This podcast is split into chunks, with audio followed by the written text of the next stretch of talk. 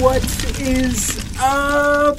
I've got my cat shirt on, my Bono glasses, at least I think they look like Bono's glasses, and my 80s rocker wig. That can only mean one thing. We are going, that's right, you and I are going to the Edinburgh International Festival.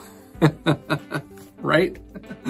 okay, that of course is the 爱丁堡国际艺术节.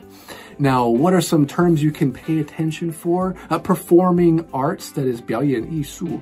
Hiatus, that's a kind of break. A hiatus, maybe a person or a group or organization uh, that normally does something during a period of time might take a break this time and they'll resume again later, but they've gone on hiatus. Another term to listen for is lineup. Now, a lineup here refers to people or groups that are part of an event, and they've been scheduled in a, you know a certain order to be at this event. That is the lineup.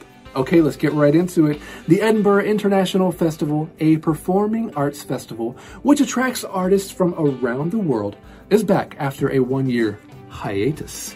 Due to the pandemic, this year's lineup of over 170 performances is music heavy with less dance and theater performances.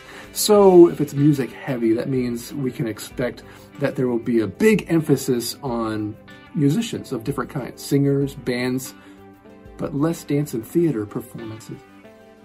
So, so no Cats, the Broadway musical. Well, I'm sure it'll still be a great festival. You can check out more about this on eif.co.uk. And I heard, I heard you may even be able to enjoy watching some of these performances online. So check it out there. All right, friends, that's all for today's Hot Words in the News. Rock on.